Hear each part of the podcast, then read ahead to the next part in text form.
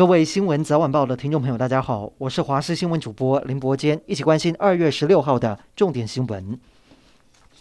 今天国内新增五十三例的境外移入，还有十四例的本土个案。在本土确诊当中，包括高雄利牛场三名员工染疫。虽然让指挥中心高度关注，但罗伊军表示，高雄利牛场的个案与高雄红茶牛奶店、凤山家庭群聚相关，因此三条合并成一条。加上原先礁溪衍生的诺贝尔幼儿园群聚结案，昨天公布的国内十五条不明感染源传播链，今天减少剩下十条。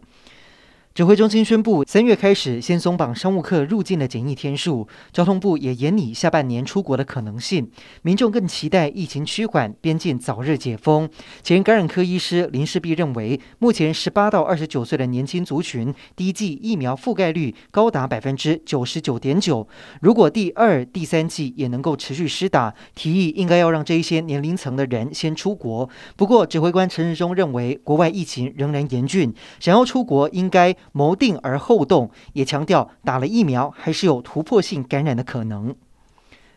为了力拼旅游经济，日本宣布将在三月份逐步开放边境，主要欢迎海外的商务旅客还有留学生入境，而且单日入境的人数打算从三千五百人增加到五千人。由于台湾防疫有成，所以被纳入低风险感染地区，入境只需要隔离三天。不过，中央流行疫情指挥中心表示，回来我国的隔离天数并不会因此而打折，除非我国和日本疫情达到对等的情况，才有可能改变。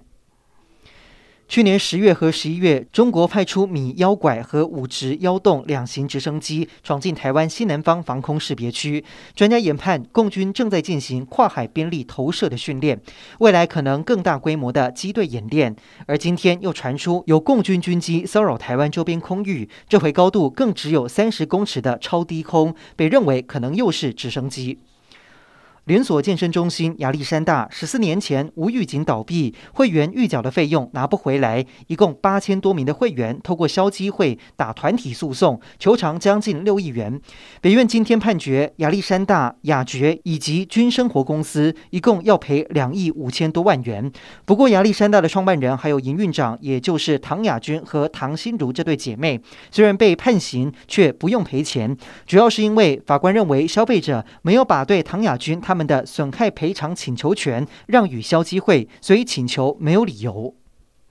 最近 LINE 上面疯传几张神似立委高嘉瑜的不雅照，甚至有人回应猜猜这是谁？一百一十年社会新闻头版还说发型手链都很像。对此，高嘉瑜本人在昨天到刑事局报案提告，也证实不是本尊。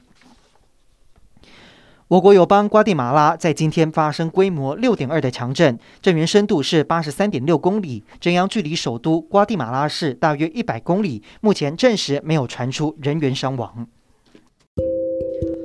以上就是这一节的新闻内容，感谢您收听，我们再会。